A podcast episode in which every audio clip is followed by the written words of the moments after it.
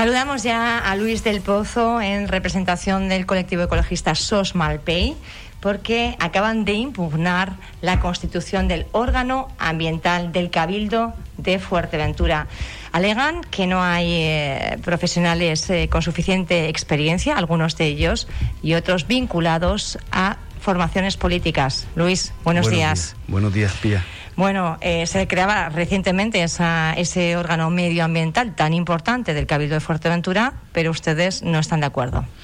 No estamos de acuerdo con la designación de los miembros que ha hecho el Cabildo. Eh, estamos en lo mismo, Pía, en lo de siempre. Vienen los partidos políticos diciendo que se están regenerando, que están renovándose, que están olvidando las viejas formas de actuar y venimos siempre con lo mismo. Al final de cuentas, el órgano, como tú dices, el órgano ambiental de Fuerteventura es fundamental para las futuras decisiones que se tomen a nivel medioambiental en la isla de Fuerteventura. Tenemos retos importantísimos que resolver y en vez de plantear un órgano independiente, objetivo, imparcial, lo que estamos parece, aparentemente lo que parece que se está creando, es un órgano donde están representadas las cuotas políticas de los distintos partidos que gobiernan el Cabildo. Y eso no debe ser así. Tiene que ser un órgano totalmente independiente, objetivo e imparcial. Y por supuesto la experiencia profesional y sobre todo la hasta cierto punto más que la experiencia profesional, la capacidad, o sea, su relación en el tema de medioambiental, porque un arquitecto en sí es un arquitecto, pero no tiene por qué ser medioambientalista también.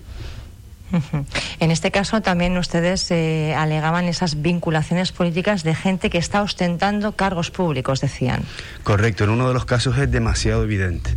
O sea, en cuanto, eh, vamos a ver, el, Cabildo tiene facultades y es su competencia el designar el miembro, los miembros que van a, a formar parte de este comité, por decirlo de alguna forma. Este órgano es un órgano colegiado, que sus decisiones van a afectar son vinculantes. son vinculantes, claro. Y además está establecido por la propia ley del suelo. O sea, es una de las novedades que establece la ley que crear órganos autónomos en las distintas islas que desarrollen. Claro, hay que decir también que es la primera vez que se crea en Fuerteventura, en los cabildos, este órgano ambiental. Correcto, sí. Entonces, claro, la cuestión está en que la vinculación medioambiental es fundamental y sobre todo la imparcialidad. En este caso tenemos una persona que es una arquitecta que es cargo electo del Partido Popular y que ha sido designada para formar parte de este órgano. Eh, no parece lo más adecuado, desde luego. ¿Puede decir el nombre? Sí, eh, se llama Clara Peña. No la conozco personalmente, sé que es arquitecta, sé que es cargo electo en el ayuntamiento, es concejala del ayuntamiento por el Partido Popular y ha sido y ahora es miembro del, del órgano ambiental. Debemos de cuidar, digamos, de una forma exquisita este tipo de cuestiones.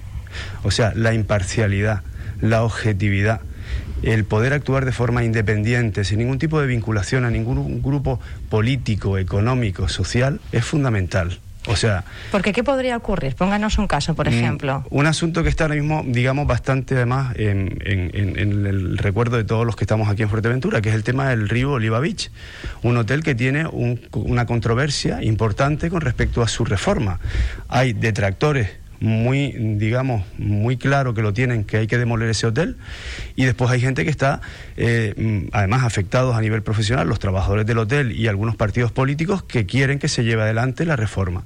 En este caso, el Partido Popular es un partido que desde el principio ha manifestado claramente su intención y su voluntad de apoyar la reforma del hotel bastante bastante Pero yo creo que en este caso, por ejemplo, en Fuerteventura todas las formaciones políticas han optado por ahí.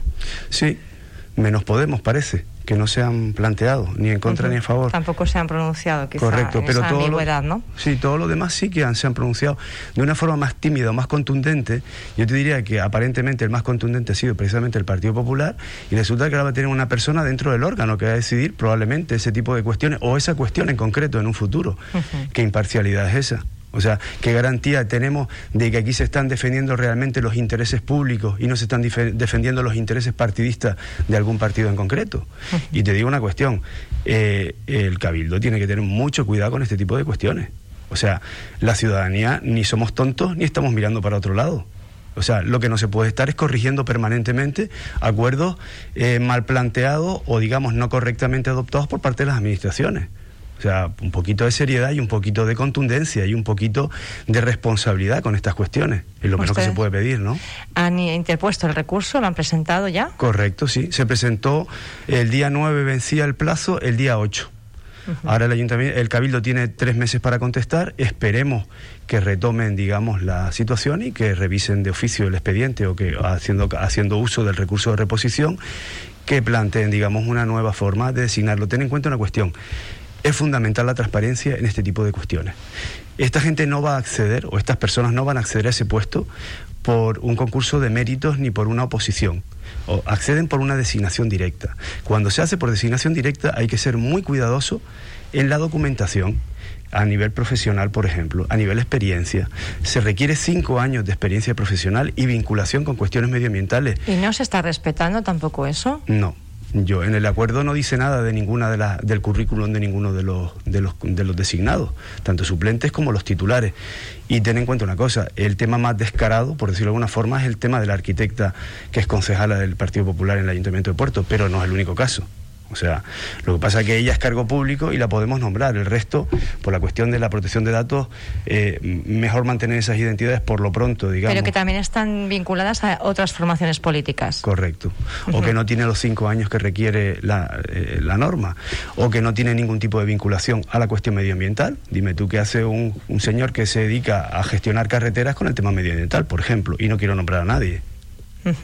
Bueno, el caso es que ustedes han interpuesto este recurso, tres meses ahora para contestar el Cabildo de Fuerteventura para ver si, eh, bueno, de alguna forma se, se modifica eh, ese acuerdo eh, con nuevos integrantes o y sobre todo, el procedimiento, si lo van a modificar, que sea lo más transparente posible, que conozcamos todos los ciudadanos quién va a desempeñar esa actividad porque no, nos va a afectar a todos. O sea, fíjate, tenemos el tema de las renovables, del que hemos hablado varias veces aquí, tenemos muchos asuntos a nivel medioambiental, que es una asignatura pendiente de Fuerteventura, puesto que no está, digamos, en las mejores condiciones que debiera, posible. Eh, y claro, con este tipo de cuestiones se hacen de esta forma, pues vamos a seguir con el cachondeo entonces durante muchos años. Señores, busquemos una solución de forma definitiva, demos ejemplo, más que nada la administración, más que nada la administración insular. O sea, este tipo de cuestiones son según nuestro criterio, totalmente inaceptable. Por muy buena voluntad que haya, eh, este tipo de despistes, si lo llaman despiste en una administración, no son concebibles. O sea, la responsabilidad, la ejemplaridad es fundamental y la transparencia. O sea, no es solamente que nos sintamos los ciudadanos que estamos bien administrados, sino que además lo podamos percibir. O sea, hay cuestiones con este tipo de temas. Esto no es una cuota de poder de los partidos políticos dentro del órgano. Ten en cuenta, Pía, que son tres años lo que van a durar cada uno de estos cargos electos en su, en su desempeño. Que van a tener que dirimir sobre muchísimas cuestiones. Muchísimas cuestiones fundamentales. Tenemos un plan insular que está en desarrollo. Tenemos planes sectoriales que hemos pedido, que no sabemos si los harán al final o no. Tenemos temas de la reforma de el, Oliva Beach por el momento, pero cualquier otra cuestión puede plantearse en las mismas condiciones y circunstancias. O cualquier hotel nuevo, por ejemplo. Tenemos el tema de Origomare también, que también es otro contencioso. Tenemos multitud de asuntos donde este órgano va a ser fundamental su intervención. Pedimos entonces, eh, Luis, esa, reivindicación desde SOS Malpay, ejemplaridad, también experiencia, ¿verdad? Y transparencia. Diríamos que son las tres bases. Gracias por estar con nosotros. Muchísimas gracias. 10 de la mañana ya escuchan las señales horarias. Nos vamos despidiendo. Les dejamos con, con Pilar, con Pilar López. Gracias. Vuelvo a escuchar esta entrevista en radioinsular.es. Día en la mañana. La actualidad de Fuerteventura con sus protagonistas, con Vía Peñagaricano.